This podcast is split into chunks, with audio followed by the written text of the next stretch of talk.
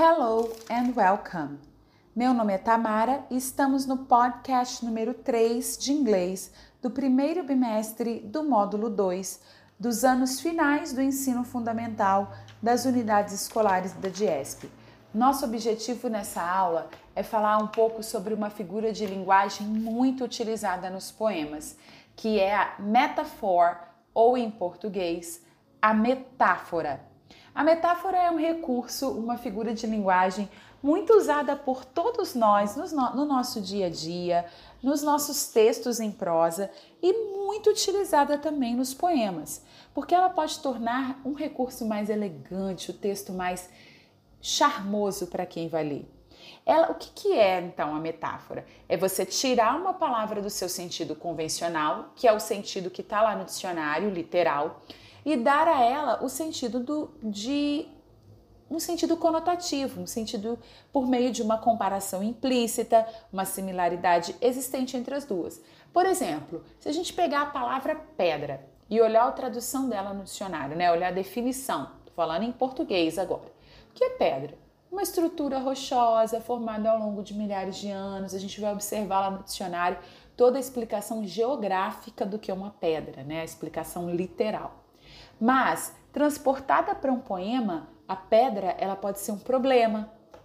E aí a gente cria uma similaridade, porque a pedra é algo duro, é algo difícil de ser destruído, né? É algo que pode atrapalhar a nossa vida, dependendo do lugar de onde ela estiver. E aí a gente encontra alguma semelhança entre ela e o problema. Então, nos versos de Carlos Drummond de Andrade, ele diz: tinha uma pedra no meio do caminho. E ele compara, e aí nesse caso, quando ele fala tinha uma pedra no meio do, meu, do caminho, ele está usando a metáfora que tinha no meio do caminho dele era um problema, né, na vida dele. A gente vive usando essa metáfora também. Nossa, tal pessoa é uma pedra no meu sapato. É algo que me incomoda, é algo que tira o meu sossego. Bom, quando a gente diz que achou a chave de um problema, a gente também está usando uma metáfora. Por quê? A gente não encontrou uma chave, a gente encontrou uma solução. Então, veja como isso é tão comum no nosso dia a dia e muitas vezes a gente não para para pensar, né? Que eu não estou falando da chave em si, e sim da de algo que se parece que é a solução. Então, a metáfora é uma comparação implícita. O que, que quer dizer implícito?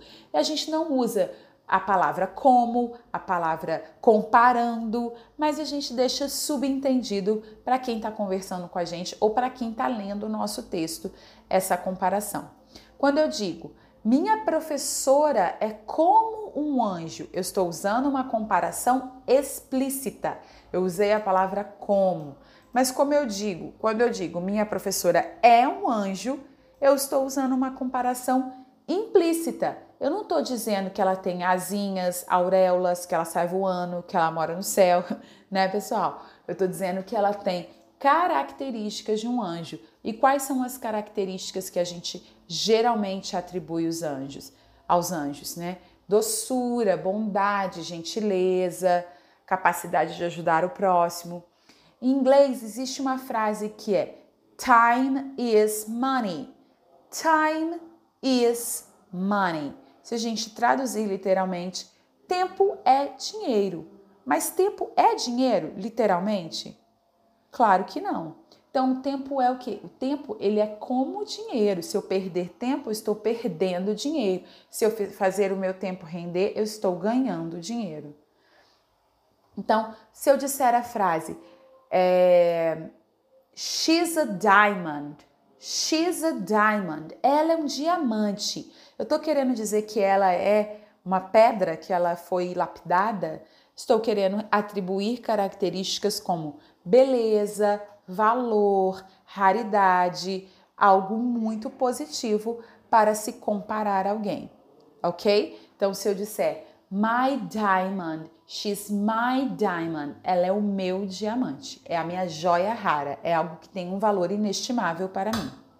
Ok, pessoal? Espero que tenham entendido um pouco mais dessa figura de linguagem. See you next class. Bye!